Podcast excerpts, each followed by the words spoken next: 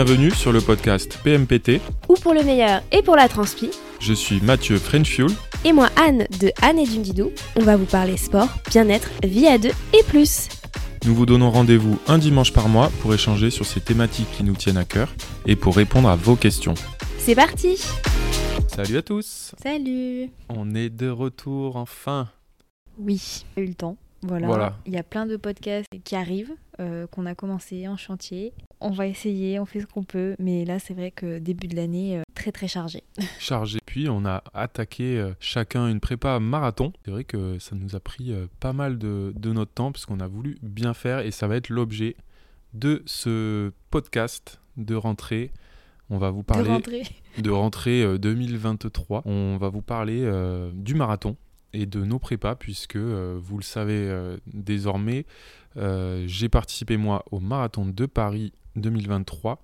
Donc c'était le 2 avril et Anne prépare le marathon de Londres qui arrive à grands pas Pour le 23 le 23 avril. Exactement. Du coup, on va. Le but, c'est de vous parler euh, de notre prépa, comment on s'est entraîné, euh, qu'est-ce qu'on a fait euh, côté natation et vélo, est-ce qu'on a mis tout ça de côté ou est-ce qu'on en a gardé un petit peu? Et on va vous partager nos, on va dire, nos impressions de cette prépa, quelques tips aussi, et on répondra à vos questions. Bref, c'est un podcast très très marathon. Et pas non plus marathon, euh, on va vous saouler. Quoi. Non, on vous saoule jamais, de toute façon. Je crois pas. Donnons-nous des petites nouvelles, puisque ça fait quand même un, un certain temps. Mais oui, comment, comment ça va toi? À part que tu n'apprécies pas ce début de printemps un peu froid. Oui, j'ai froid. J'ai froid jusqu'à mes os.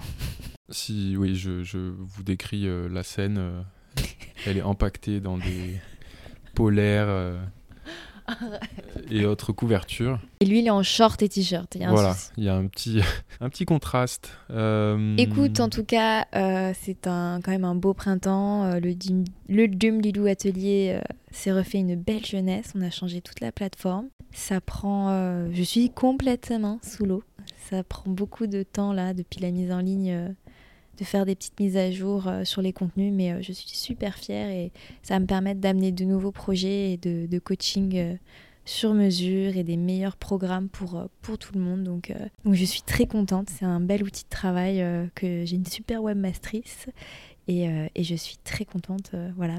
Mais c'est vrai que ça a fait forcément un début d'année très, très dense, mais plus cette fameuse prépa marathon qui est, qui est bien fatigante.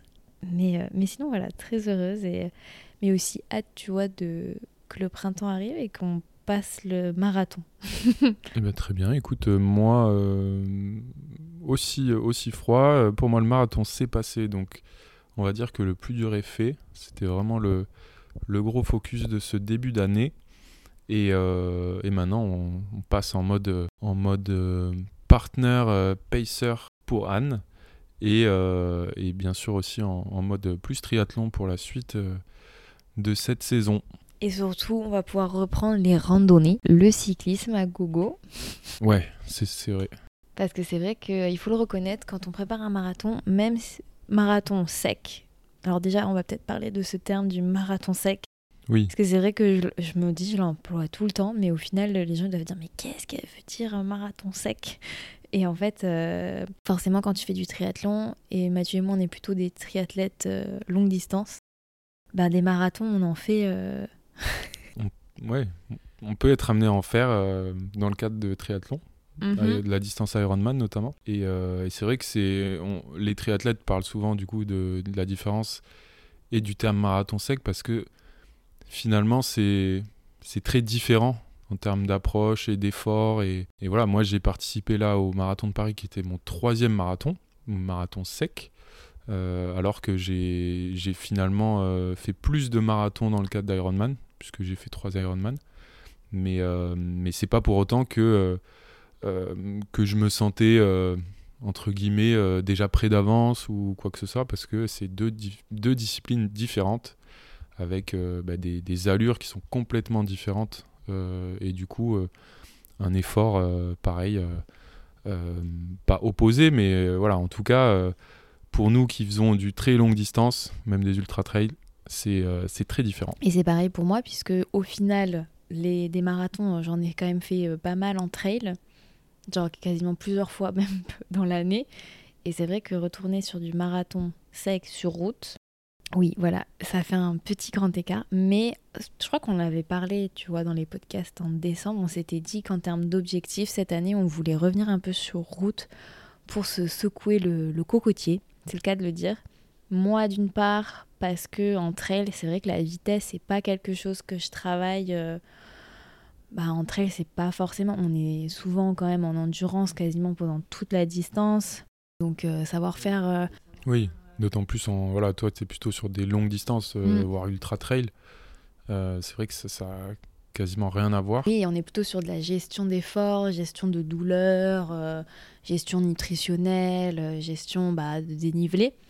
Mais euh, ouais, non, on n'est pas du tout sur les mêmes efforts. Et je crois que c'est pour ça que c'est important de, se dire que quoi qu'il arrive, en fait, préparer un marathon, même quand on vient du triathlon, du trail, ça reste une énorme prépa, un, gros, une grosse course à attaquer. Et que quel que soit son chrono, un marathon, terminer un marathon, c'est déjà un miracle. Voilà, c'est euh, génial. Euh, donc, euh, on remet bien les pendules à l'heure là-dessus parce que je sais qu'il y a beaucoup de personnes qui complexent à cause de leur chrono, parce que des gens leur.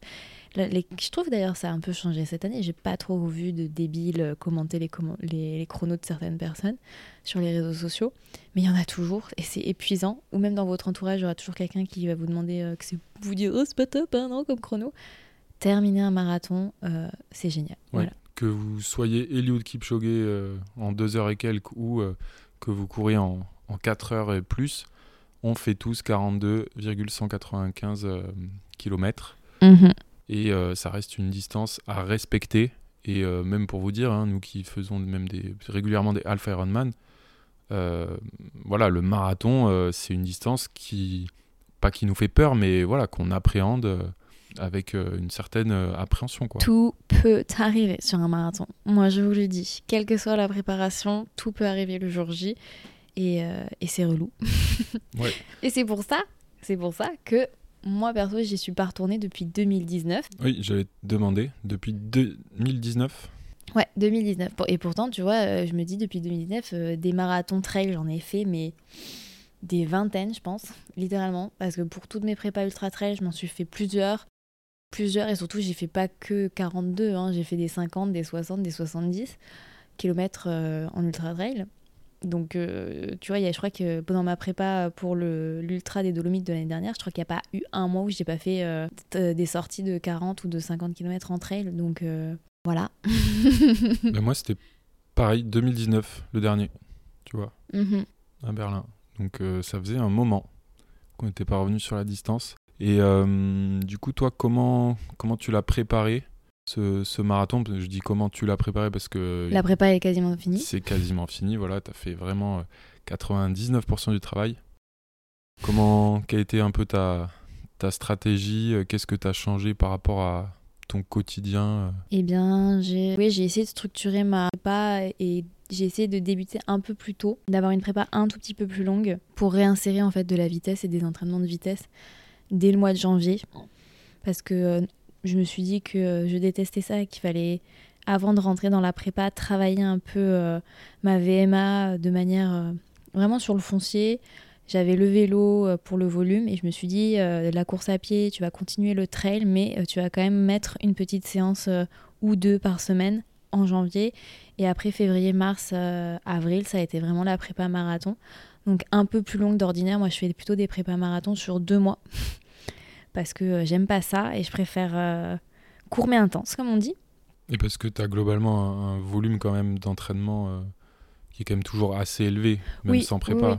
Oui, oui, c'est sûr, grâce au vélo, hein, ça c'est ce qu'il faut se dire. pour Tokyo, par exemple, j'avais fait vraiment huit semaines, hein, ça avait été très très court parce que déjà le marathon de Tokyo, donc c'était 2019, était début mars et que c'était pour moi hors de question de commencer une prépa en décembre. et donc j'avais attaqué en janvier et ça a été, ouais, c'était huit semaines. Et là, je me t'ai dit, euh, bon, Londres, euh, Londres, ça, c'est, un peu plus loin, t'as vachement plus de temps. Euh, a posteriori, je regrette pas, même si, tu vois, là, sur la fin, j'en avais un, un peu marre, tu vois. Mais je me suis dit euh, que euh, c'est important quand ça fait très longtemps qu'on n'a pas couru une distance, bah, de retomber un peu amoureux de la prépa, retomber un peu amoureux de certaines séances qu'on ne faisait plus bah, en ultra trail, par exemple, tu vois, des 30-30. Euh, tu vois, je fais du fractionné en côte, mais je fais pas du tout du travail de VMA parce que, bah, oui, il faut le dire, c'est pas utile, c'est pas utile pour terminer votre trail. Donc j'ai fait des séances euh, vraiment VMA, donc euh, ce qu'on peut dire du 30-30, des 1 minute, 1 minute, donc vraiment des fractionnés très très courts. Et euh, une séance donc plutôt tempo, donc de travail d'allure, donc des 1000, des 2000, des 3000. Avec des, du coup des allures marathon, mais pas que Pas que, non, semi et 10 km. Et c'est vrai qu'au début, au début, en janvier, on était vraiment sur du travail marathon semi. Et ensuite, plus le niveau est, est, revenu, on va dire, plus on a pu revenir sur des allures de, 10 km sur ces intervalles-là. Euh, mais jamais, euh, on est vraiment euh, au haut, du tempo, mais on n'est pas sur de la VMA proprement parler par rapport aux autres fractionnés. Toujours une séance à jeun en endurance fondamentale, ça c'est sûr. Après, plus on a avancé dans la prépa, plus elle a allongé ou, où j'ai fait d'autres séances à vélo. Ça, en fait, j'ai toujours gardé le vélo et la natation, j'en ai toujours gardé, ça c'est sûr. Et pour moi, le vélo, c'est ma manière de soit faire de la pré-fatigue. Donc, ce que je faisais, c'est que j'allais courir, euh, j'allais, pardon, j'allais faire du vélo 2-3 heures et j'enchaînais sur un run. Ou euh, je faisais du vélo euh, la veille d'une grosse sortie, j'avais ma sortie euh, running le lendemain, ou dans la même journée, je pouvais faire euh, deux, sorties, une sortie vélo, une sortie running. Pour moi, le vélo, ça, ça fait partie de ma préparation, euh, que ce soit pour le volume, pour la fatigue, pour la récupération. le vélo, je l'ai dès le début intégré dans ma préparation. Et donc, par exemple, les gens qui font de la récupération en courant, moi, c'était forcément soit en nageant, soit en faisant du vélo. Donc, et ça, c'est important pour les triathlètes qui se disent ah, va falloir que je régresse en fait sur vélo, natation. Pas du tout. Franchement, pas du tout. Euh, d'une part. Et bien sûr, j'ai surtout ma sortie longue. Pour moi, la sortie longue, c'était genre. Euh, c'est le cœur. C'est le, c'est le cœur. Et surtout, on peut aussi y insérer euh, du travail d'allure, notamment avec de la pré-fatigue. et voilà. Et... C'est bien d'ailleurs pour éviter que ce soit trop boring parfois. Oui, alors pour le coup, c'est clair que ça, va, ça passe vachement plus vite quand tu te tapes des 1000 et des 2000 et des 3000 durant ta sortie. Parce que tu t'étais tellement focalisé sur Ah, bah, va falloir que je refasse un 1000 bientôt que tu vois. Oui, c'est vrai, tu vas moins le temps pas trop le temps passer, ouais. Moi, j'ai beaucoup fait ça aussi. Et euh, le travail en pré-fatigue, ça, c'est clair que c'est un. C'est aussi pour moi un bel atout et qui fait vraiment progresser et qui fait. qui permet bah, pour le jour J de, bah, d'avoir acquis une certaine, euh, déjà une confiance. Euh, parce que bah, quand tu tapes euh, ta grosse sortie longue le lendemain de, voilà, de 4 heures de vélo, même si c'était pas des, des, sorties intenses à vélo. Oui, alors ça c'est important de dire. faut par pas, contre, voilà. En fait, c'est important de dire que on, garde ces sports-là, mais il y a pas, il y a très peu de travail d'intensité. Enfin, je faisais quelques workouts à vélo, quelques workouts en natation, mais c'est genre hyper ponctuel les sports euh, natation, euh, vélo, moi c'était vraiment de l'intensité. L'endurance, C'est de l'endurance. Euh, c'est vraiment récup pré-fatigue, mais pas du tout en mode workout intensif, quoi. Hein, parce que là, on garde à l'esprit qu'on va courir un marathon. donc le travail central, il doit être fait à pied. Hein. C'est ça, exactement. Et même, alors pour moi, j'ai quand même un petit peu réduit, voire pas mal sur la fin, les séances de natation et, même le vélo, parce que je voulais justement pas générer trop de fatigue non plus. Euh, à vélo, j'ai fait euh, finalement très peu d'intensité, euh, tout simplement parce que bah, je le faisais à pied, parce que c'était le focus. Et, et, en plus de ça, je voyais que bah, j'avais de la fatigue de, mes sorties course à pied et que j'allais pas pouvoir faire les entraînements, on va dire, habituels sur le home trainer. Sur, sur, sur, Zwift par exemple. Donc c'était vraiment plutôt de la récup et du travail d'endurance et de pré-fatigue. Et à ce titre, c'est bien aussi de parler de fatigue mentale, parce que euh, moi, c'est quelque chose que je ressens, on ressent vachement plutôt en fin de préparation, quand en fait euh, l'organisation, bon, elle, est, euh, moi voilà, moi mardi c'est tempo, jeudi c'était VMA, enfin voilà, c'était hyper réglé.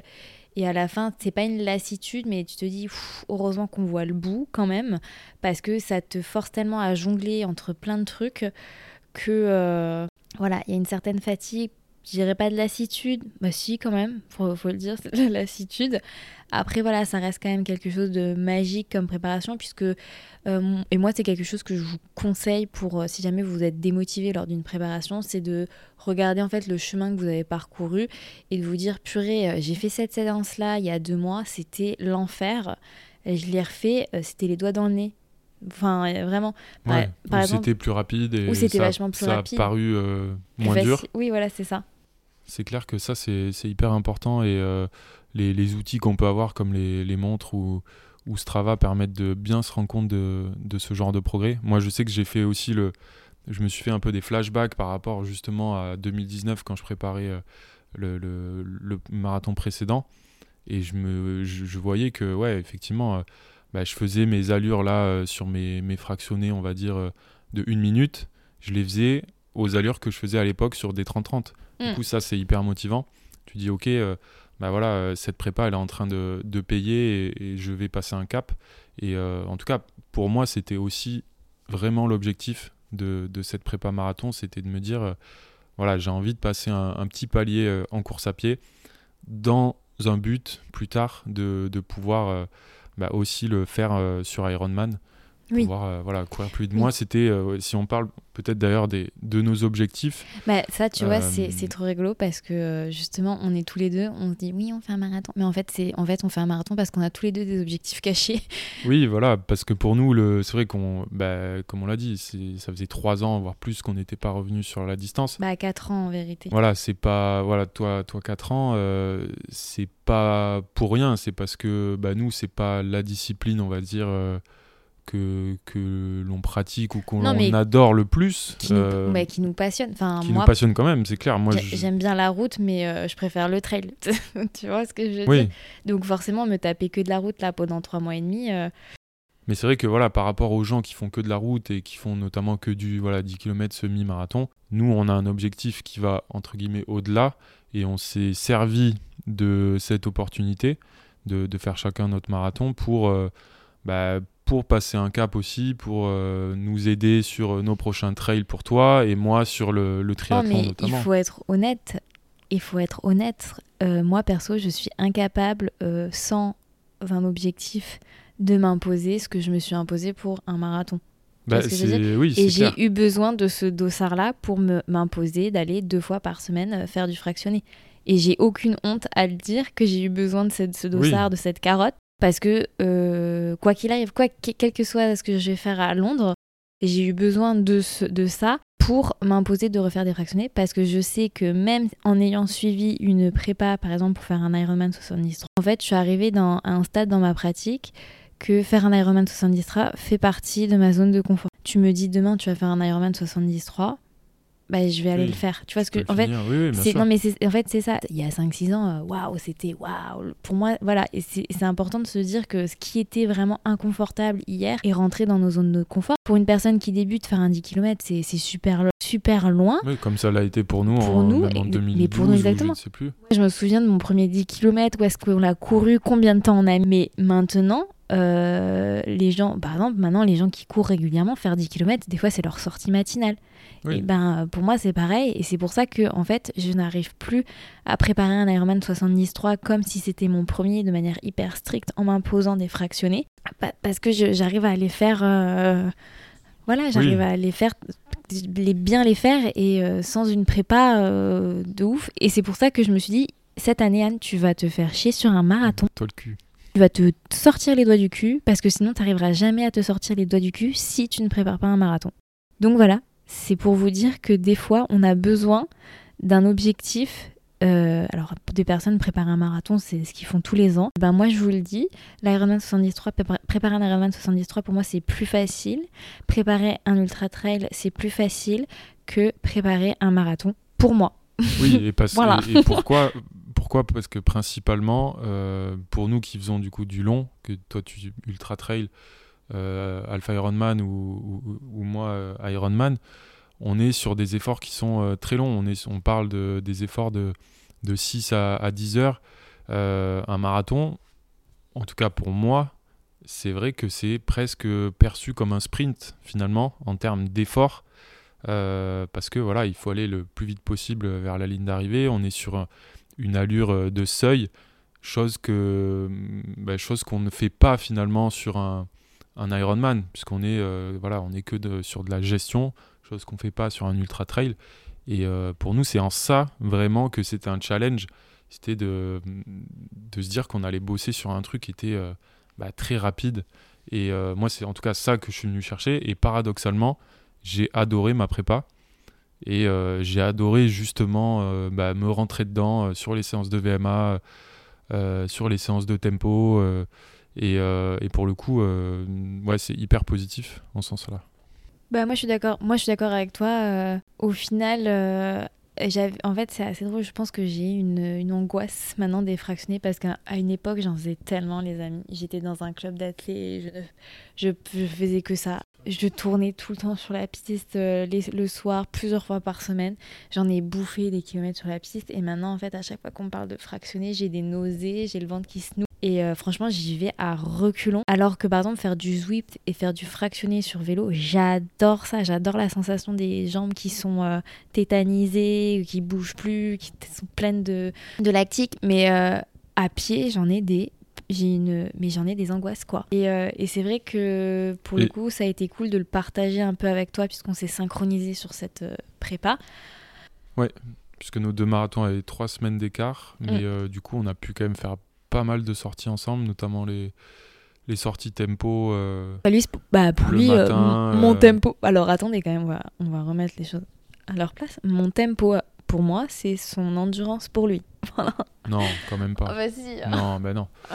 Non, non, mais d'ailleurs, peut-être que peut-être qu'on peut parler des, des allures qu'on a travaillées, les allures cibles. moi, moi, mon marathon est passé.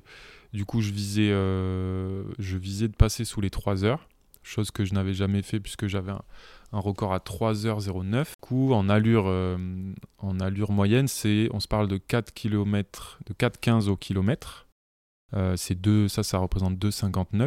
Et euh, voilà, c'est globalement l'allure que j'ai travaillé un petit peu plus rapide à l'entraînement, entre, on va dire entre 4,10 et 4,12.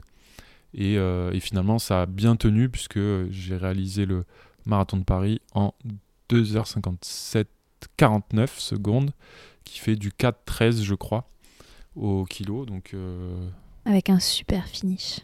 Avec un bon finish et surtout, euh, bah, surtout le, sentiment d'avoir euh, bien exécuté à la fois la prépa et la course, puisque ma course est hyper bien passée. j'ai même j'ai l'impression que j'ai eu à peine mal aux jambes à partir du 38e, donc chose que voilà qui est assez ouf, surtout que j'ai été resté sur deux expériences de marathon assez compliqué. Hein. Euh, la première, c'était déjà à Paris. Euh, j'avais fait 3h43 ou 45 et euh, j'avais eu vraiment mal aux jambes. Je m'étais arrêté, m'étirer, etc. Enfin, ça avait été compliqué, mais c'était un premier marathon. Et à Berlin, j'étais parti trop vite et, et, j'avais quand même bien, bien faibli sur la, la, deuxième partie de course. Il avait fait comme d'hab n'importe quoi.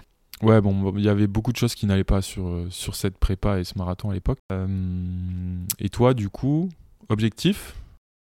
Bah moi, écoute, euh, alors j'aime pas parler d'objectif parce que ça, en fait, ça me met une pression et les, les courses que je réussis le mieux, c'est les courses où je me mets pas d'objectif. Donc l'objectif là, entre guillemets, moi j'ai travaillé une allure de 4,50 pour passer sous les 4h30 ou 4h30.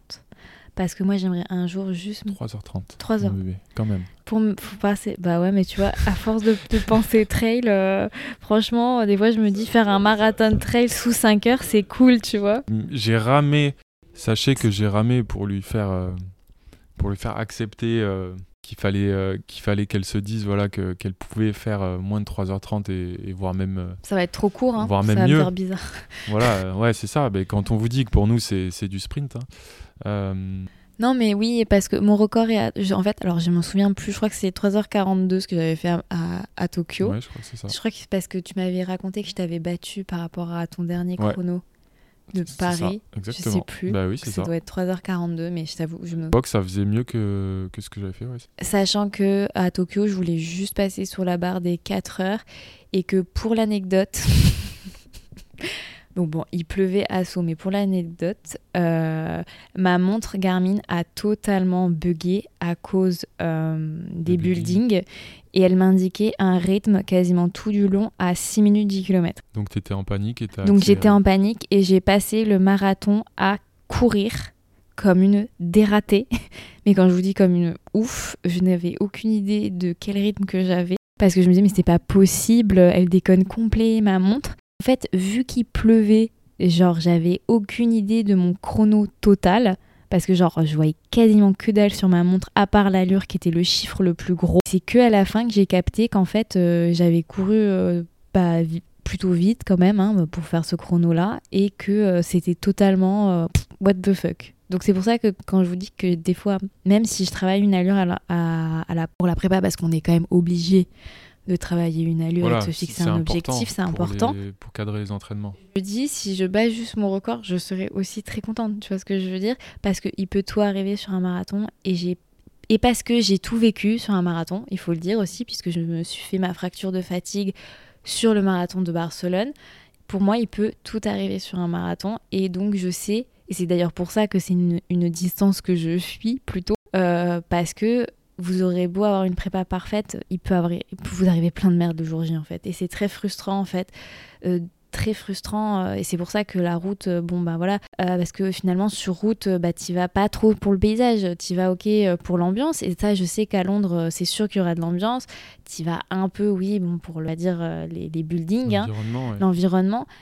mais globalement il y aura pas de, de moments waouh comme on peut avoir en trail donc tu vois en trail on peut euh, Oui, faire de la t'échappes, tu- merde pendant euh, tu vois tu peux être dans la merde physiquement que ça aille pas bien mais être- mais t'es dans la merde euh, au paradis. Tu vois ce que je veux dire? Il y a, il y a un paysage de ouf euh, les gens sont adorables il y a de la bouffe. Euh, enfin, voilà tu vois euh, alors que purée sur le, la route c'est hyper ingrat. Tu vois ce que je veux dire? Donc euh, tu rates ton record tu rates ton marathon ben globalement tu peux pas t'accrocher à, beaucoup de choses, ouais, à part, à euh, beaucoup de choses quoi par effectivement l'ambiance, euh, les gens, euh, les proches ou Oui, autre. ouais, et c'est vrai que nous, on- aussi, je pense, si on n'est pas trop revenu sur marathon, c'est que c'est vrai que ces souvenirs-là sont loin et quand, quand tu as connu aussi d'autres ambiances, que ce soit sur, sur triathlon ou sur euh, trail, moi j'étais resté sur un, un souvenir un peu de. glacé Ouais, un peu. Euh, ouais. C'est pas ouf l'ambiance ou. Voilà, c'était un peu comme ça. Berlin, je sais que ça avait été sympa, mais bon, il avait plu euh, toute la, dernière heure et finalement, il n'y avait pas une ambiance si incroyable que ça. Et là, euh, pour le coup, j'ai été quand même vachement surpris à Paris. Je m'attendais pas à ce à ressentir voilà autant de pas de- d'émotion ou en tout cas euh, de, de ferveur du public. C'était pas du tout ce que ce qui m'était resté euh, en souvenir à l'esprit. Donc, euh, donc ça, pour le coup, c'était vraiment positif. Et je pense qu'à Londres, qui est quand même réputé pour peut-être être euh, la meilleure Ouais. ambiance ou l'une des toutes meilleures en, en termes de marathon, je pense que tu vas être servi et, et je pense que tu vas revivre, enfin vivre un peu la même chose que moi en termes de finalement d'ambiance euh, et de se dire putain ouais le marathon en fait c'est quand même cool malgré voilà le fait que c'est du bitume, que ça va vite parce que bah, tu es focus sur ton sur ton allure. Voilà, moi c'était vraiment euh, un bon retour au, au marathon. Bah oui, oui, oui. Et donc pour revenir à l'objectif, ouais, voilà, on est sur du 4,50, euh, donc euh, moins de 3h30, 3h30. Ça sera euh, l'objectif. Très bien. Et on parlait juste de pistes tout à l'heure, parce que c'est vrai que tu en avais fait beaucoup à un moment donné. Et là, pour le coup, alors nous, c'est aussi parce qu'on est assez mal lotis, pour pas dire très mal lotis Mm. autour de chez nous à Montpellier. Mais sachez qu'on a fait très, très, très, très peu d'entraînement sur piste. Non, mais on en a fait Toi, t'en as fait zéro, Zéro. ou un. Moi, j'en ai fait une fois peut-être à Toulouse et j'en ai fait À une Paris. fois à Paris parce que j'étais en déplacement. Mais c'est tout. On a fait euh, voilà 95% de nos entraînements. bah, euh, 99, hein. Oui, mais voilà, ou 99 de nos entraînements de VMA qui se font en général beaucoup sur piste. On les a fait sur route, sur des, des, des portions de, Oui. de, de route plates qui s'y prêtent bien aussi. Bah, pour les gens qui s'imaginent que pour préparer un marathon, vous avez besoin d'un accès à un, à un stade, euh, c'est pas le cas. Juste vous trouvez, euh, enfin personnellement, moi je me suis trouvé un endroit où euh, sur un kilomètre euh, c'est plutôt plat et je peux faire mon échauffement et je peux faire mes euh, 30-30. Voilà, après on a un endroit avec Mathieu le long d'un fleuve où on peut faire. Plutôt facilement nos, euh, nos tempos, donc nos 500, 1000, 2000. Après, oui, bah, il y a des petites fluctuations, forcément, il y a des petites montées, des petits coups de cul qui vont faire que ça va vous rajouter 5 secondes par-ci, 5 secondes par-là. Mais au final, le jour J, ça sera pareil. Il y aura aussi des coups de cul, il y aura des endroits un peu plus difficiles où il faudra relancer avec cette même allure bah voilà, c'est très bien. Hein. Et puis personnellement, c'est vrai que sur une piste, bah, on peut plus lâcher les chevaux dans le sens où euh, vous êtes sûr de ne pas croiser un trou, ou de pas croiser un cycliste ou un véhicule qui, n'a euh, qui rien à faire sur la voie verte. Et il y a les repères euh, de distance. Oui, on aussi. sait qu'on fait un tour qui fait 400 mètres. Oui, faut pas penser que c'est un obstacle à votre prépa, quoi qu'il arrive. Hein. Exactement. Et le, le petit type que j'ai, c'est aussi, du coup, si vous faites pas de fractionner sur piste, c'est plutôt euh, aussi d'orienter euh, vos, intervalles sur des intervalles de temps. Moi, j'ai beaucoup plus fait ça, c'est-à-dire euh, travailler sur des, intervalles de temps, que ce soit des 30 secondes, des 45, des 1 minute, des 1 minute 15 ou mm. des 1 minute 30, plutôt que des 200 mètres, 300 mètres ou 400 mètres. Voilà, c'est juste le petit tips, même si ça change pas grand-chose dans les faits. Oui, oui, mais l'essentiel, c'est juste de vous trouver un parcours plat, avec peu d'obstacles, peu d'aspérité. Et franchement, vous pouvez faire tranquillement votre prépa marathon. Exactement. Et de toute manière, j'ai envie de dire, euh, je pense que la majorité des gens n'ont pas accès à une piste euh, d'athlète. Euh, oui, oui, oui c'est clair. Mais, mais je pense que ça peut être un petit peu. Enfin, ça peut être un blocage ou peut-être même quand on débute, se dire il faut absolument que j'aille sur la piste parce que les autres vont sur la piste. Alors que, voilà, dans les faits, c'est pas du tout le cas. Nous, on n'y met jamais les pieds. Voilà. Mais on aimerait bien d'ailleurs, mais bon, on peut pas. Après euh, aussi, on... c'est vrai qu'on parle beaucoup de, des formats d'entraînement. Mais il faut pas oublier effectivement que faire une prépa aussi exigeante que pour le marathon. Et alors c'est vrai que bon, quand même, les prépas Ironman, euh, Ultra, c'est exigeant par le volume c'est sûr. Et euh, en fait, vous aurez toujours les mêmes difficultés qui vont se retrouver, c'est-à-dire euh, une vie sociale un peu réduite parce que forcément on est un peu fatigué, surtout quand on se tape euh, des sorties deux heures et demie à pied. Hein, c'est vachement plus. Il y a, un coup sur le corps et forcément vous avez plus envie de faire la sieste le dimanche ou rentrer chez vous le vendredi soir et dormir parce qu'il y a une sortie qui vous attend. Donc c'est vrai qu'il y a un coup un peu sur la vie sociale, mais il y a aussi un coup, oui, sur la fatigue et surtout sur la nutrition. Hein. Moi, je trouve que quand on est en prépa, on est des vrais aspirateurs à bouffe. Mais euh, genre, euh, moi, des fois, je me dis, mais je vais t'enfiler le paquet chips en entier parce que je sens que j'en ai besoin. Et il y a forcément la nutrition plus euh, bah, d'effort pour le coup. Euh, et, ça, on en parle vachement moins, je trouve, tu vois, sur les prépas marathons. On se dit, ouais, faut faire ci, faut faire ça, faut pas boire d'alcool, faut bien s'hydrater. Mais en fait, euh, votre marathon, il peut se gâcher par euh, votre estomac. Hein. Parce que vous aurez beau bosser, bosser, bosser les allures. Hein. Si le jour J, vous n'avez pas testé votre nutrition et que vous avez la chiasse. Ouais, ça va être compliqué. Ouais, ça va être compliqué. Mathieu est un expert en la matière parce qu'à Berlin, il a visité les toilettes d'ailleurs. Absolument. juste après le semi. Et, euh, La petite pause on l'a fait beaucoup aussi sur, sur triathlon. Du coup, euh, un conseil. Non, non, non, toi, c'est toi qui visites tout le temps les toilettes. Hein je nous inclus parce qu'on est une team. Et euh, voilà, le conseil numéro un, c'est de tester la nutrition et pas le... et quand on dit tester, c'est pas une semaine avant, c'est euh, la tester en condition, surtout, surtout sur euh, les sorties, longues, Ça sert à ça. Hein. Voilà, c'est de tester si vous voulez prendre des gels ou si vous prenez des, des gommes, des bonbons, euh, de la boisson, le tout ensemble. Voilà, il faut tester absolument. Et après, bon, il y, a des, y a toujours aussi des petits types. des petits tips pour le, le, jour J ou même qu'on a utilisé hein, aussi peut-être avant des sorties longues. Hein, c'est le, le fameux petit smecta avant de partir qui, euh, qui rassure et nous pour le coup c'est enfin ouais ça fonctionne vraiment. Alors bah, moi moi personnellement je n'ai pas le choix hein, parce que euh, j'ai toujours des problèmes euh, j'ai pas des problèmes gastriques durant l'effort mais à cause de mon endométriose j'ai des problèmes gastriques tout court dans la journée. Donc voilà. Par contre moi ce que j'ai envie de vous conseiller si comme nous vous continuez à faire du vélo notamment 2-3 heures, quand vous continuez à avoir vos sorties, le vélo c'est aussi super bien pour tester euh, les goûts. Euh, alors attention, je dis pas de ne pas tester en sortie longue, parce que euh, clairement l'estomac en sortie longue, en course à pied, il est balancé, donc il a vraiment, on va dire, il peut avoir des réactions totalement différentes quand vous courez versus quand vous êtes à vélo. Moi, à vélo, je peux tout manger, mais tout manger. En course à pied, c'est différent. C'est beaucoup plus facile à vélo, on bouge pas, on a le temps de dire À vélo, testez vos goûts, tester plutôt les goûts, qu'est-ce qui vous plaît le plus. Une fois que vous avez trouvé ça, hop, prenez ces goûts que vous avez testés. Et là, on est plutôt vraiment sur du euh, nutrition de guerre. Voir comment l'estomac va réagir. Et je peux vous assurer qu'un truc qui passe pas, vous allez le savoir globalement dans les 10 minutes qui suivent. Ouais, même, même des fois plus rapidement. Ouais. Donc, euh, et, et, même euh, certains gels d'une même marque, entre les goûts ou les, les, mm. compositions, ça peut ne pas passer. Hein. Moi, je sais que euh, j'ai eu longtemps utilisé les, les, gels Morten. Il y a le gel euh, qui est noir, euh, qui s'appelle gel sang, là, le, plus basique, on va dire. Il passe très bien. Et le gel blanc, qui est le gel avec caféine. Pour, je m'en rappelle encore hein, sur, sur mon Ironman en Finlande, à, l'instant où je l'ai pris, voilà, je l'ai senti dans le bide qu'il y avait un truc qui allait pas quoi. Et heureusement que je l'avais pris à la fin de la course.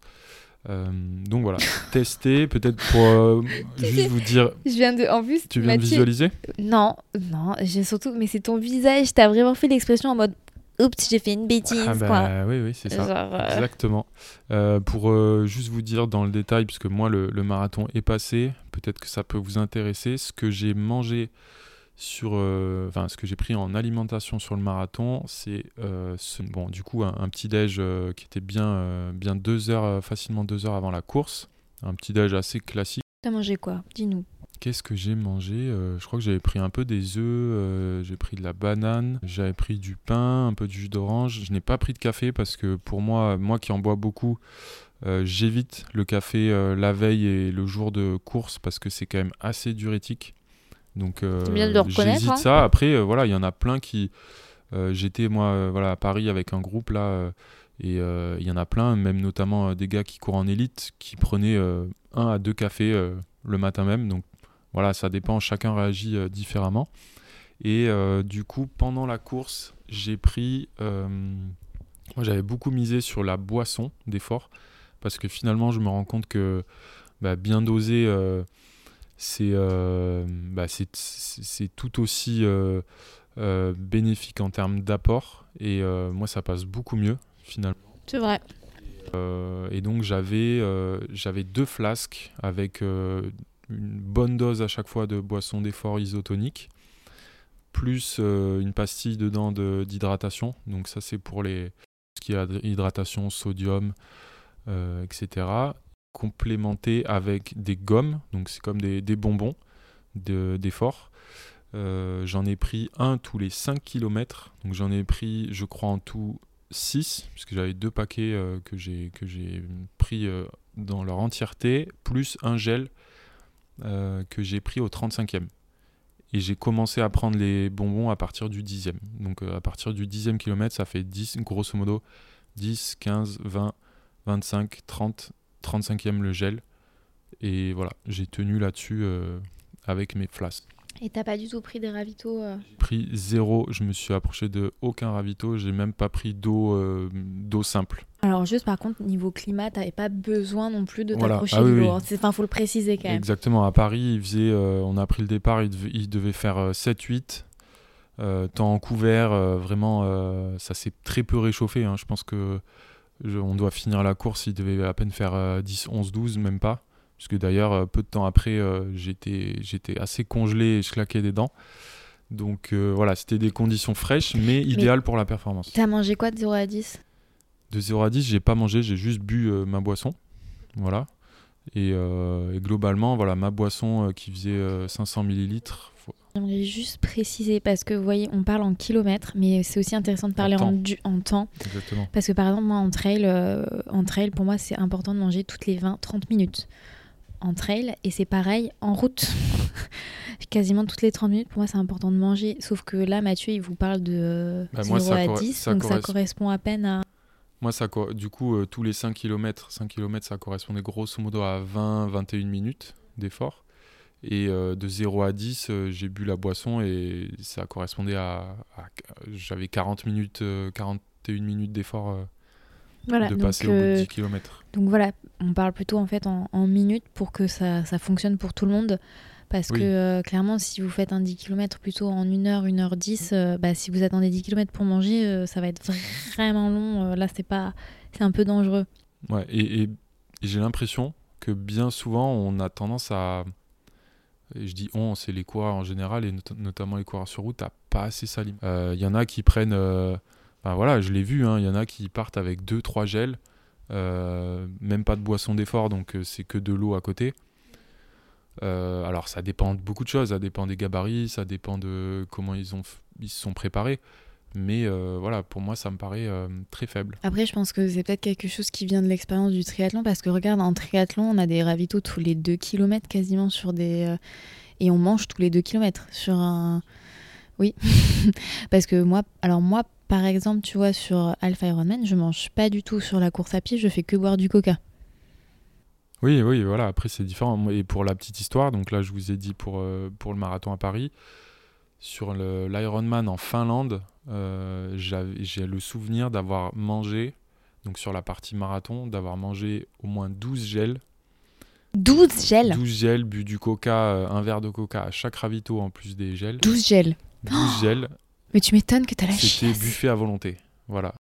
Ah, mais 12 gels Ben ouais, mais j'en avais le besoin. Et on Mais, se parle, mais voilà, c'est parce que t'avais de- pas assez man- mangé sur le vélo Et aussi. sur le vélo, Mm. il faut dire que j'avais perdu euh, une pompote et, Oui, voilà. et une banane. Enfin, voilà, clairement, j'avais un, j'étais sous-alimenté à la fin du vélo.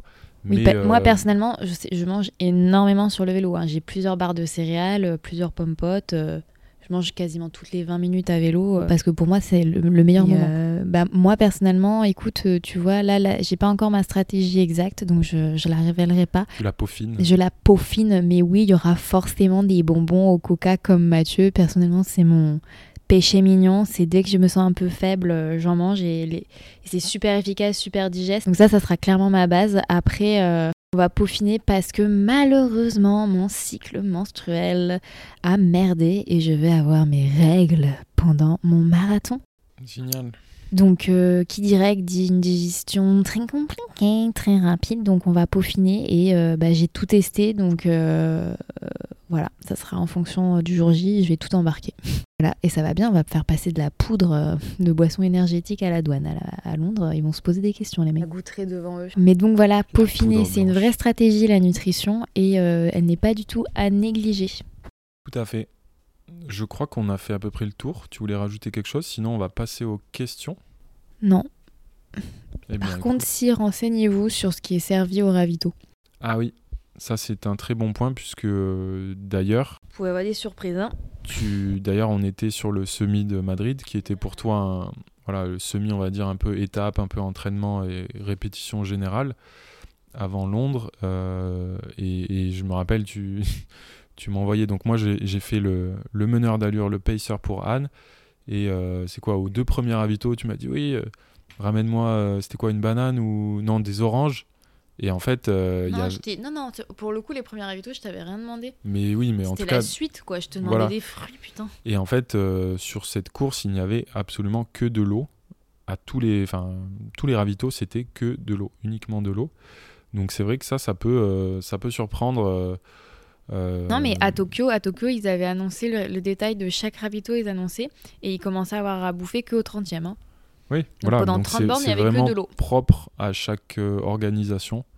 Donc euh, renseignez-vous, hein, parce que si vous comptez sur un semi, ça va, ça passe encore. Si vous comptiez sur, sur des ravitaux, ça, c'est pas trop trop grave. Mais bon, sur un marathon, on passe aux questions. Ou de la grenadine, comme ASO. Il y avait de la grenadine. J'aurais bien voulu savoir, tu vois.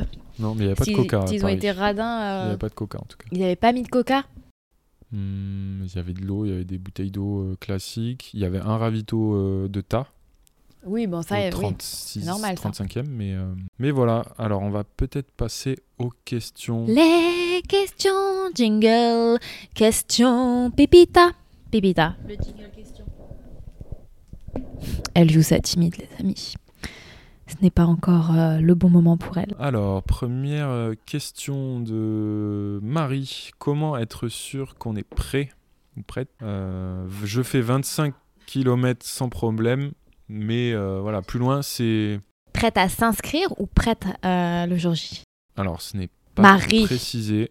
Marie, je, voyons. Je pense que c'est Prête à prête à, voilà, à passer le cap d'une inscription pour euh, courir un marathon. Voilà, elle fait 25 km sans problème, mais euh, bah, plus c'est a priori c'est plutôt l'inconnu. Alors, euh, bah, il faut honnêtement, il faut avoir acquéri un peu d'expérience sur semi-marathon. Je pense que c'est déjà pas mal. Et euh, honnêtement, euh, courir 25 bornes, euh, c'est déjà plutôt un bon signe. Après, on ne sait jamais si on est prêt tant qu'on n'affronte pas la distance le jour J. Voilà. Donc je peux Exactement. t'assurer que tous les euh, primeurs, les premiers futurs marathoniens le jour J se disent Mais dans quelle merde je me suis foutu Mais sachez que les gens qui recourent des marathons se disent aussi la même chose.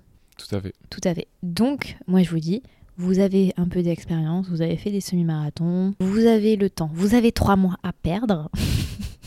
vous n'avez pas de vie sociale pendant ces trois mois.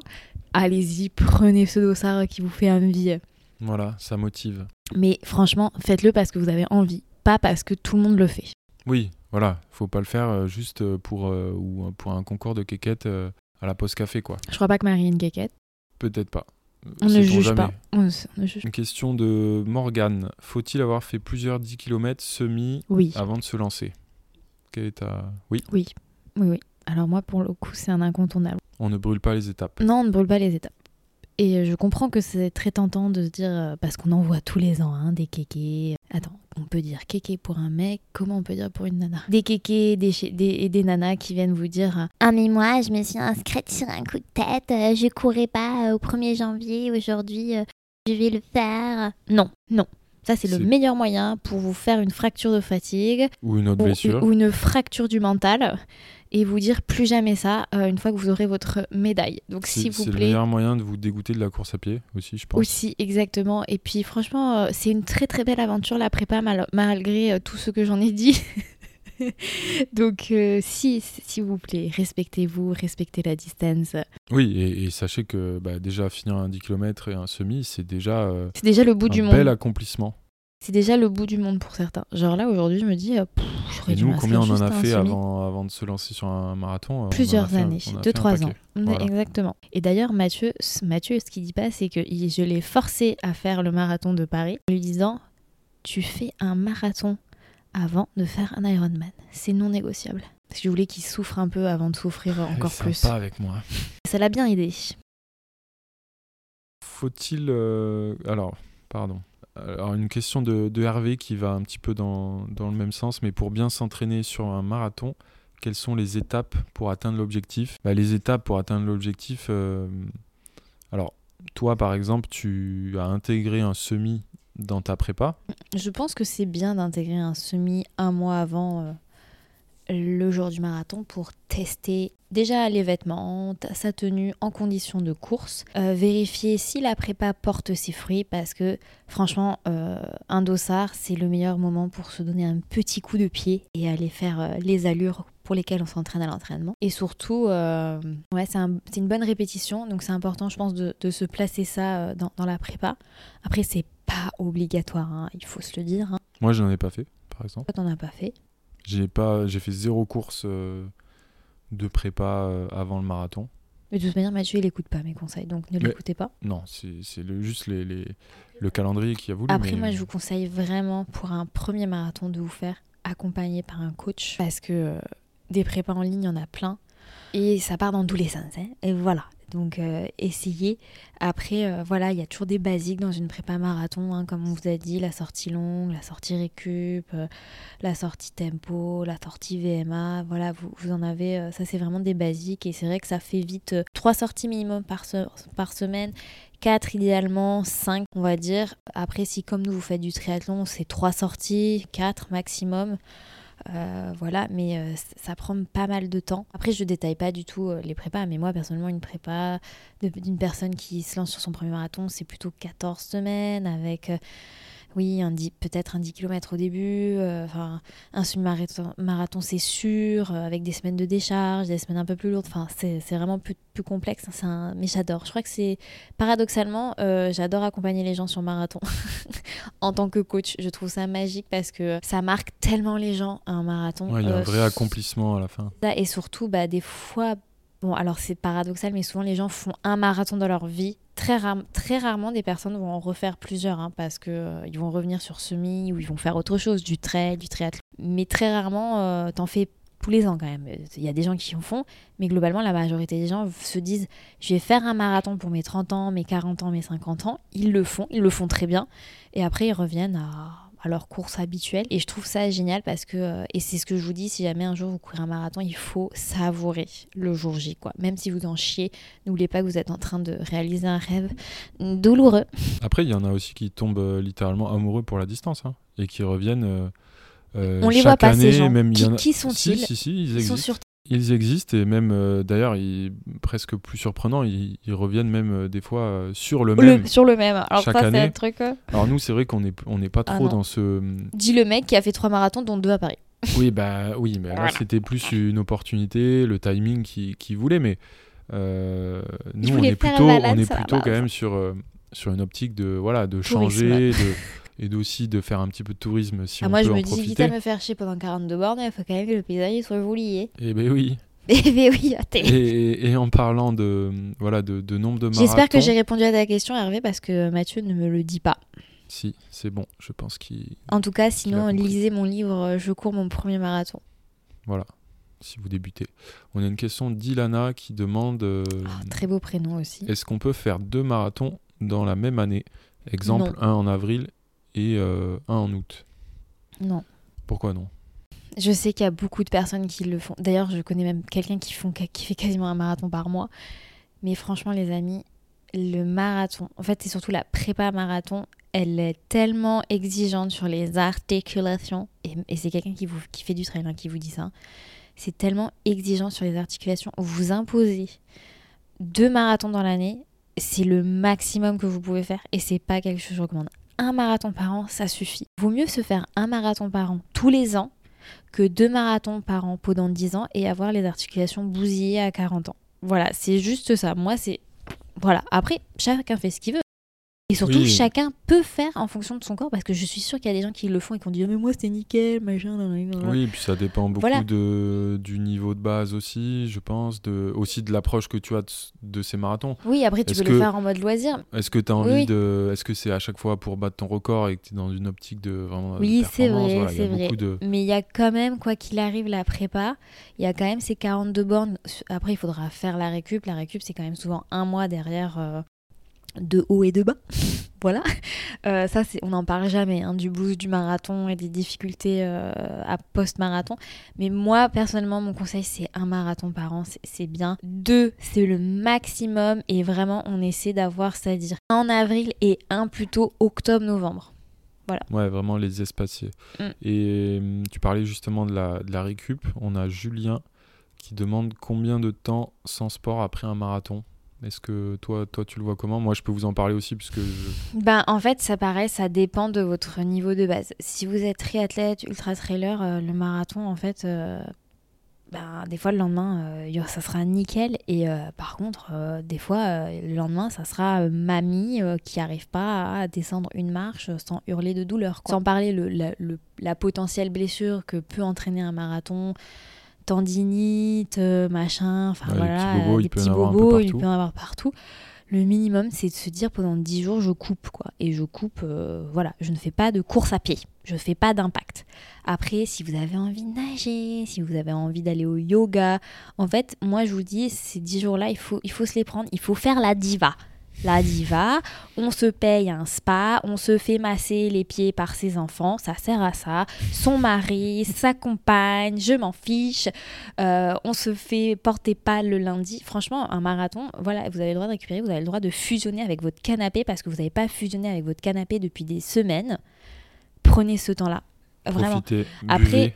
Après, d'un coup, ça se trouve, vous aurez envie de trois jours de dire Ah, j'ai envie d'aller courir, machin. Bah, faites plutôt du vélo. Hein. Faites Ouais, faut plutôt voilà. faut pas rusher. Après, il C'est n'y a rien d'absolu là-dedans. Parce que, mine de rien, il y a toujours des micro-traumatismes vraiment très profonds dans vos muscles. Et des fois, vous allez voir, vous allez courir le premier kilomètre. euh, ah, le, le- vraiment les cheveux au vent, le souvenir du marathon qui va ressurgir. Vous allez porter votre euh, t-shirt finisher et le deuxième kilomètre, ça va être tout patatras, les jambes lourdes, le souffle court, ça va pas aller. Voilà, prenez au moins une semaine, dix jours sans running, idéalement sans sport. euh, surtout si ça a été votre premier marathon. Ouais, surtout, c'est surtout ça. Voilà. Tout Voilà. dépend de votre niveau aussi, de, de comment, comment vous l'avez vécu, si c'est votre premier versus votre troisième. Euh, moi, par exemple, ouais, ouais. euh, après mon premier, je sais qu'on Oh, était parti en vacances euh, quasiment pas. derrière. Il marchait pas. Voilà, j'étais en croix pendant littéralement 10 jours. Enfin, je pouvais. Je faisais rien. On, on était en vacances. J'avais nagé un peu. Je m'étais, bah, j'avais des bobos un peu partout, c'est clair. Mais euh, voilà, j'avais euh, quasiment rien pu faire. Euh, Même randonnée, c'était compliqué. Euh, à Berlin, bah, je m'étais blessé. Donc, Ouais, C'était dans des même, mois, ça. même combat, c'était compliqué. Alors que là, bah, pour, on va dire, je pense, une vraie belle prépa pour une fois, beaucoup plus d'expérience, beaucoup plus même de, on va dire, de, de conditions physiques générales, hein, après tous les triathlons, et- etc. Euh, là, j'ai, voilà, dès, dès le, dès les, à J plus 2, je me sentais quand même relativement bien et je crois que j'ai fait un petit footing à J plus 4 et euh, voilà, j'avais encore des courbatures profondes, mais c'était pas, euh, ça n'avait rien à voir avec euh, ce que j'ai pu vivre euh, Mm, par le vrai, passé, ouais. quoi. Mm. Donc voilà, écoutez votre corps. N'en faites pas trop, corps, faites ouais, plutôt moins que, que trop. que, que trop. Et évitez, d'ailleurs, pour ça, évitez de mettre un objectif supplémentaire trop proche du marathon, que ce Oui. soit un trail ou du triathlon. euh. Mais vraiment, c'est ça. Aménagez-vous, ouais, 10 jours, 2 semaines, en fonction de votre niveau. Et après, vous verrez, euh, des fois, d'un coup, ça va revenir. Et puis, des fois, ça peut être un peu plus euh, pédalé dans la semoule pendant plusieurs semaines parce que votre corps, il a besoin euh, de récupérer. Moi, perso, c'est vrai que quand des personnes débutent et vont sur marathon, je dis 42 km, 42 jours pour récupérer. Et c'est pas des bêtises. C'est des fois, c'est il faut un mois et demi pour euh, revenir. euh, Voilà. Après, ce qui est bien, c'est que vous avez quand même acquis beaucoup de choses durant la prépa marathon et ça va pas disparaître après le marathon. Donc ça, c'est super cool. Mais vous avez besoin de cette récupération pour savourer ensuite ces acquis et euh, adapter là vraiment à votre profil. Et ne culpabilisez pas parce que euh, Jean-Michel, votre voisin, il, lui, il va courir déjà midi repris. borne le lendemain et c'est bon, quoi. On est tous différents. Euh, ça représente combien Puisqu'on a, on a Angèle qui nous demande s'il faut courir euh, entre 40 et 50 km par semaine. Euh, et elle nous demande ça parce que elle a, euh, elle nous dit j'ai spondylarthrite plus Ankylosante. endométriose, Ah, ouais. donc suivre l'entraînement est difficile. Donc en termes de ça, volume, vous voyez, pour moi, c'est l'exemple parfait d'une personne qui devrait croiser les sports, avoir tous ces trois sorties, qui l'amènent à un volume de 50, voire 60. Parce qu'il faut pas oublier que, en fait, euh, il ne faut surtout pas que votre sortie longue représente plus de la moitié de votre volume. Il faut vraiment répartir le volume euh, dans votre semaine. On va dire, on va, dire 15 km sur chaque fractionné, plus euh, entre 20 25 en fonction de, la, de la prépa. Et euh, ben, le reste, ça serait bien d'effectivement de faire un sport porté pour la récupération, pour augmenter, on va dire, le volume, parce que c'est important de faire du volume pour préparer votre corps à encaisser le jour J, le marathon, puisque euh, nous, on vous parle de nos chronos, mais il y a des gens qui font le marathon entre 4, 5, 6, 7 heures. Et c'est long, 7 heures de courir sur les pavés, c'est long, donc c'est important de, préparer votre corps à, ça. C'est pour ça que euh, des sports portés pour des personnes qui souffrent de ce genre euh, de maladie chronique, c'est quand même euh, ce qu'il y a de mieux pour se préparer à ce genre de, challenge, parce que à vélo, vous vous fatiguez beaucoup moins, mais vous faites quand même le volume.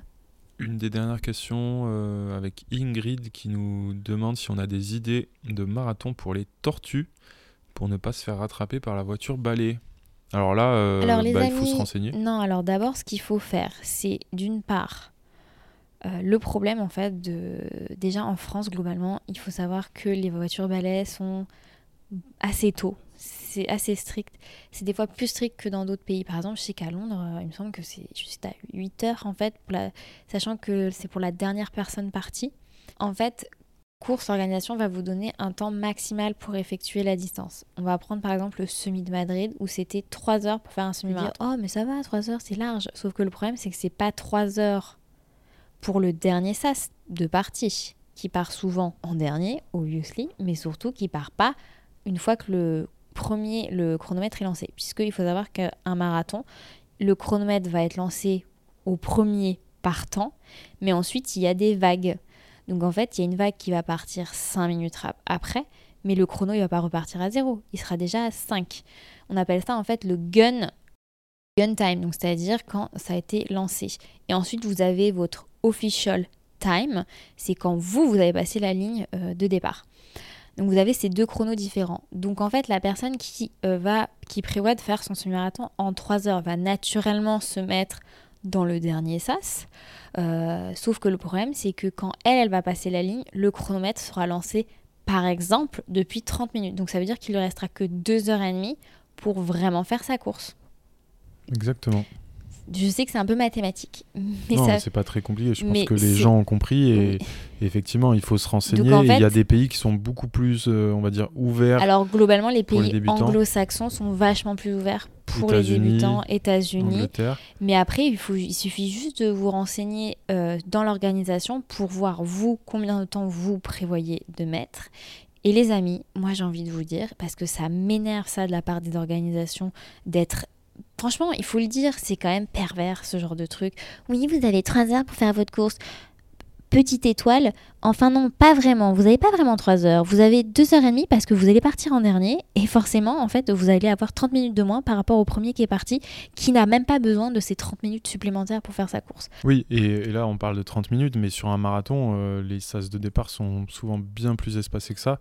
Euh, Oui, c'est jusqu'à de 4 Paris, heures de euh, différence, voilà, moi, ouais, je suis parti euh, euh, relativement dans les premiers vers 8h15. Mais il y a des gens qui partaient des- à il y a 10 des gens qui sont euh, partis à ah ouais. ouais, à plus de 10 heures. Donc, il faut faire extrêmement attention à ça, effectivement. Mais euh, voilà, sachez qu'il y a des pays, euh, on l'a vu d'ailleurs très récemment, il y avait le semi de Berlin. Oui, il y On avait- avait une super belle ouais. image d'une personne qui était donc la dernière finisher du, du semi de Berlin, qui passait la ligne où, du coup, le gun time affichait autour des 4 heures. Donc, probablement que- qu'elle était euh, En trois- plus de 3 trois heures et ouais. ou quelque chose comme ça. Donc, euh, Donc oui, voilà, renseignez-vous. Et après, moi, j'ai envie de vous dire, si vous avez envie de faire un, euh, semi-marathon dans votre région et que vous voyez que ça va être short, et ben trichez sur le sas. Voilà. Alors, il y a des gens qui vont se dire, Mais faut pas tricher sur le sas. mais oui, moi j'en ai marre. Moi, j'en ai marre de voir des personnes euh, se faire truander par la voiture balai euh, parce que en fait, euh, ils avaient prévu de faire tel temps et que ben, l'organisation les a fait partir euh, 30 minutes après et euh, ne fait pas bien comprendre aux gens parce que vous- ce qu'on vous explique là, ils vous l'expliquent pas. Hein. Ils vont pas vous dire non, en fait, vous n'avez pas 3 heures. Le temps limite pour faire le semi-marathon, c'est 3 heures quand les élites partent. Alors qu'en fait, pour vous qui serez dans le dernier sas, ça sera 2h10. voilà, non mais.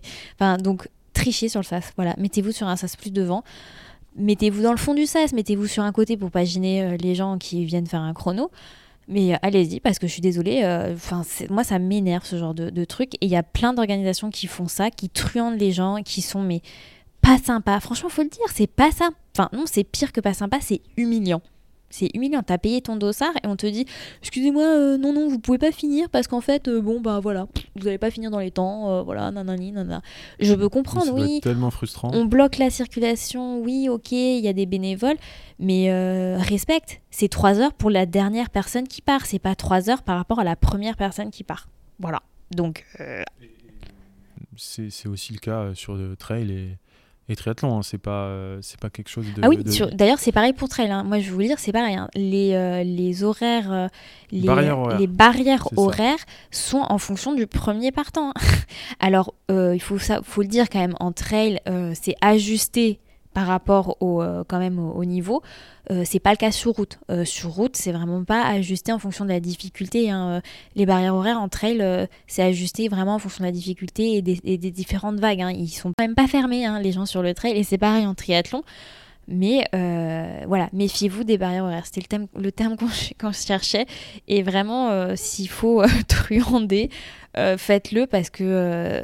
Oui, non mais, non, mais moi ça m'agace parce que tu vois, ça, ça exclut beaucoup de personnes qui, ont, qui devraient avoir le droit de, de participer à des Oui, courses, oui, non, tu mais vois. c'est clair. Dans, dans ce cas-là, c'est clair. euh, Après, euh, sur certains, sur d'autres cas où là, on se parle de personnes qui n'ont aucun risque, tu vois, si on prend euh, l'autre exemple, ou des personnes qui ont aucun risque de se faire avoir par les barrières horaires, euh, il y a des personnes qui trichent, entre guillemets, Oui, un oui, peu oui, trop On sur... euh, je me mets dans un, deux sas euh, trop élevés.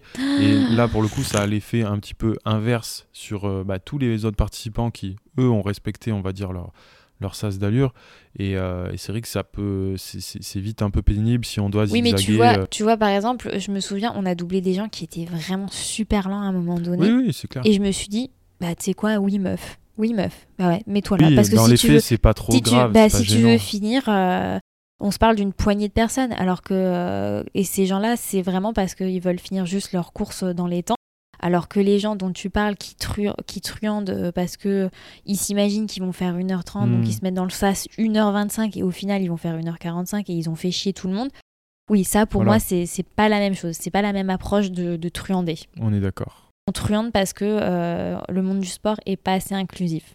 C'est pas la même chose. Et on va finir euh, ce, ce petit Q&A par une question de Clara qui demande comment rester motivé en toutes conditions pendant une prépa marathon euh, malgré euh, bah, peut-être des La euh, elle nous bouffe. parle de douleurs au ventre, des courbatures, de la fatigue.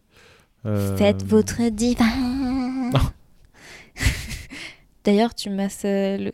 ah, tes pieds sont très proches de ma main. C'est étrange. Non, mais franchement, je suis désolée, faites-vous chouchouter. Et chouchoutez-vous. Vraiment Et, et, et gardez euh, bah, votre objectif en tête. Vous, Oui. vous pouvez toujours vous dire bah, pourquoi je fais ça. euh, voilà, je le fais parce que euh, j'ai envie de progresser. Après, c'est important, en fonction de si vous avez un coach ou pas, d'avoir aussi des semaines de décharge. Moi, j'en ai quasiment. J'avais trois semaines de travail, une semaine de, décharge. Une semaine de décharge, c'est une semaine avec un peu moins de, de volume, avec plus de diversité. euh, voilà. Et surtout, par exemple, garder des séances euh, ou même des sports que vous appréciez. Si par exemple, vous appréciez faire du. Si vous avez votre séance de yoga habituelle, de patin glace, j'en sais rien, avec vos copines, ou votre sortie copine.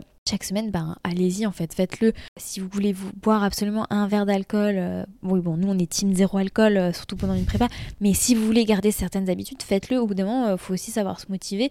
Après moi perso, c'est la bouffe, hein. Pff, là là, oh là là. En fait, le maître mot, c'est éviter de se frustrer Oui, davantage que, entre guillemets, va l'être la prépa euh, parce qu'il faut être rigoureux. Euh, donc, c'est sûr, c'est sûr que si vous êtes euh, d'un seul coup euh, hyper euh, radical, c'est ça. Faut... j'arrête de ouais. boire alors Mm. que j'apprécie boire et j'apprécie passer du temps avec mes amis, bah, ça peut avoir un impact sur votre morale et votre motivation. Euh, pareil sur les sorties voilà, entre amis, faut, faut, voilà, faut, faut éviter de se mettre dans un, Oui, un trouvez, mood. trouvez euh, un juste milieu et c'est ce que je vous dis. hein, si vous voulez vous faire masser, euh, faites des siestes. Faites des pour la fatigue. siestes, n'ayez aucune honte, faites des siestes. Euh, si vous voulez décharger un peu vos charges mentales sur votre compagnon, voilà, ou même juste prendre des plats à emporter parce que vous vous dites ah, j'ai la flemme de cuisiner, et ben allez-y, c'est pas grave, on, on vous juge pas. En fait, voilà, il faut vraiment savoir être sympa avec soi-même. Et pour garder la motivation, ben faut racheter des vêtements si on en a envie, s'offrir des fleurs, changer sa playlist. En fait, il y a plein de petits trucs Manger. euh, manger manger des trucs que vous aimez. Enfin, franchement, euh, vous trouvez euh, la carotte qui vous convient et ne pas oublier pourquoi vous avez pris ce dossard. De merde. Quelle mauvaise idée. Mais non, à la fin, vous savez très bien, ah, le, jour où- le moment où vous passerez la ligne d'arrivée, où on vous remettra la médaille, ça sera un super moment. Et surtout, n'oubliez pas de vous décharger sur votre famille si jamais vous dites Ah, ça, ça va pas. Voilà, extériorisez. Parlez-en à vos copines. euh, parce qu'on a tous des doutes. Moi, à un moment donné, j'ai cru que j'allais me mettre à chialer pendant un fractionné parce que euh, ça allait pas du tout. Ou je crois que j'ai pleuré d'ailleurs. Je Ah, c'était en tout cas, oui, c'était le début. euh. Ouais, donc euh, oui, je dis que j'y arrivais pas. nan, nan, nan. Et vous savez quoi, juste pour vous dire, on en a tous des séances de merde où on n'y arrive pas. Voilà. Oui. Donc euh, vous, vous vous sentez pas seul à ce niveau-là, tout ça arrive à tout. Et vraiment extérioriser, ne gardez rien pour vous, extérioriser. Et si vous pouvez extérioriser, extérioriser écrivez-les dans un carnet et relativisez. On rappelle juste qu'on fait de la course à pied, on ne sauve pas le monde.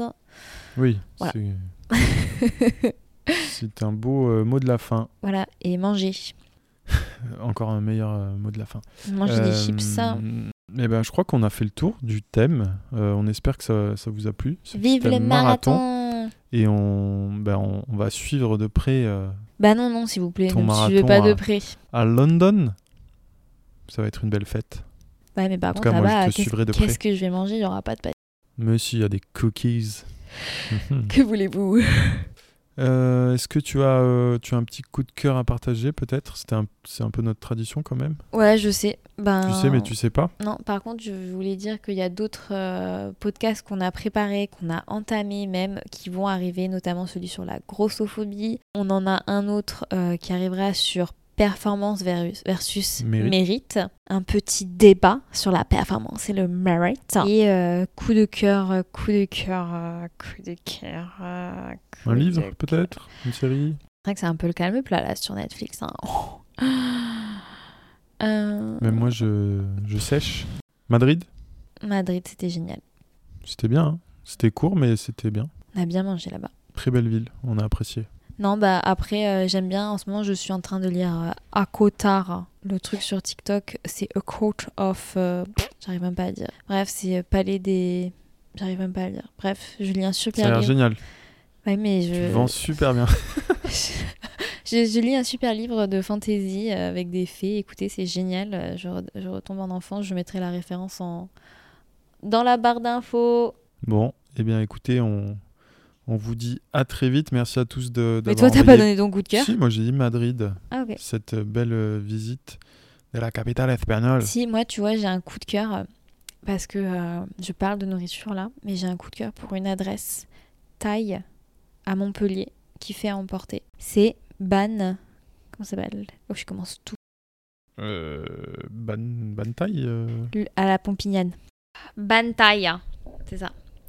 Voilà. C'est vrai que t'es sacrément porté sur la bouffe en ce moment. Merci la prépa. Oui, parce qu'il faut savoir que Anne m'envoie euh, euh, un, un, un TikTok ou, ou un reel euh, sur deux qui est euh, littéralement sur euh, des recettes de nourriture. Qu'elle m'envoie comme inspiration. C'est lui le cuisinier, il faut bien l'aider. hein. Moi, je suis sous-chef. Je goûte. Et donc, pour revenir à cette adresse à Montpellier, Pompignane, Ban Thaï, pff, un level, ah là là, de nourriture thaïlandaise. Parce que je suis allergique au lactose et à la, protéine de vache aussi. Hashtag la caséine. Et la nourriture thaïlandaise, c'est ce qu'il y a de mieux sans. Et ben, sérieux, j'ai trouvé mon maître. Et euh, je, n'ai pas arrêté de, de commander et d'acheter là-bas en ce moment. Et voilà, si vous habitez Montpellier, il faut tester ce, ce, ce On valide, en plus c'est copieux. Ouais, on valide, c'est copieux, c'est pas cher, c'est génial. On vous dit à très vite. Pas de nous envoyer vos questions, vos témoignages, grossophobie, performance versus mérite. Ouais, on vous remettra ça sur Insta d'ailleurs. Merci, bisous. Pensez à moi, À très vite. à mon dossard. Bye bye. Ciao. Merci à tous de nous avoir écoutés. N'oubliez pas de vous abonner via l'application que vous utilisez actuellement pour nous écouter. Vous pourrez ainsi recevoir gratuitement les prochains épisodes. Si cet épisode t'a plu, n'hésite pas à nous le dire sur Instagram en nous taguant à PMPT Podcast ou en nous laissant 5 étoiles sur l'appli Apple Podcast. Vos appréciations et commentaires nous encouragent beaucoup. Merci pour votre soutien et fidélité. Et surtout de nous avoir écoutés jusqu'au bout. Et rendez-vous le mois prochain.